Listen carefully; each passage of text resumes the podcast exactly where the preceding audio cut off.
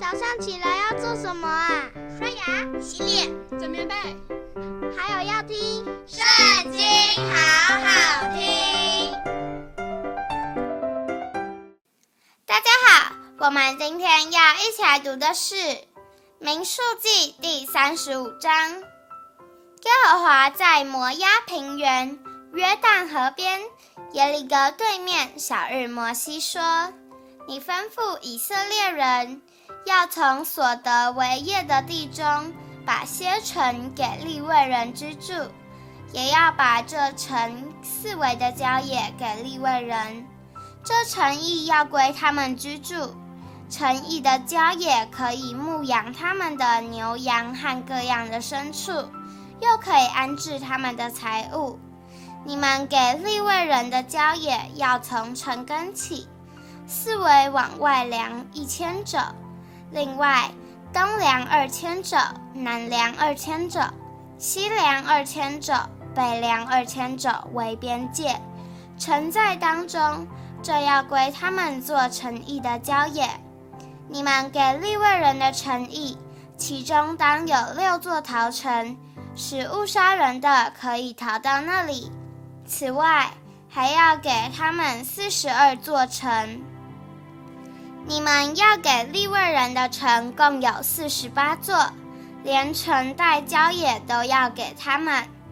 以色列人所得的地业，从中要把些城邑给利未人，人多的就多给，人少的就少给。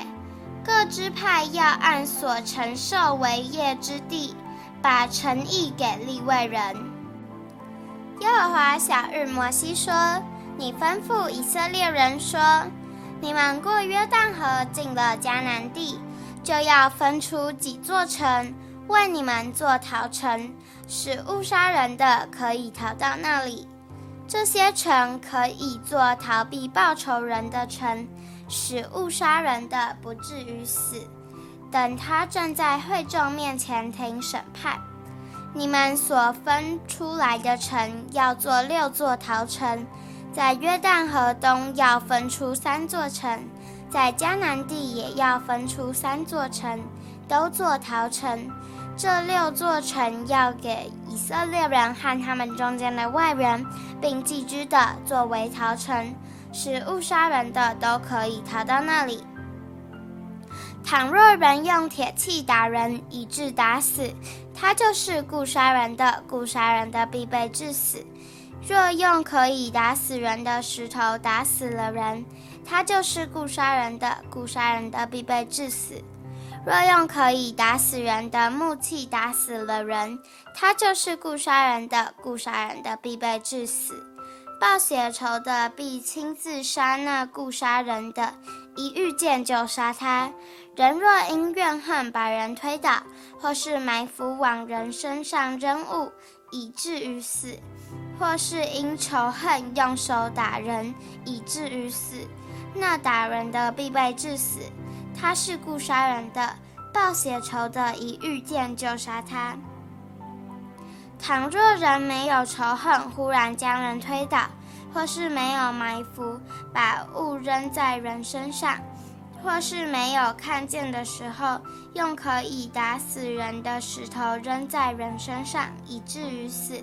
本来与他无仇，也无意害他，会众就要照典章，在打死人的和报血仇的中间审判。会众要救这误杀人的脱离报血仇人的手，也要使他归入逃城，他要住在其中，只等到寿甚高的大祭司死了。但误杀人的，无论什么时候，若出了逃城的境外，报血仇的在逃城境外遇见他，将他杀了，报血仇的就没有流血之罪，因为误杀人的该住在逃城里，等到大祭司死了。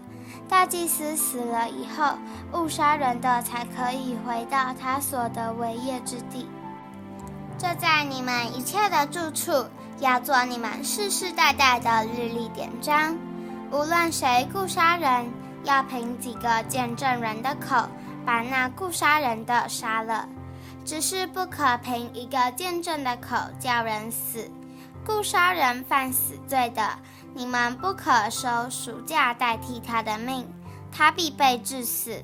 那逃到逃城的人，你们不可为他收赎价，使他在大祭司未死以前再来住在本地，这样你们就不污秽所住之地，因为血是污秽地的。若有在地上流人血的，非流那杀人者的血，那地就不得洁净。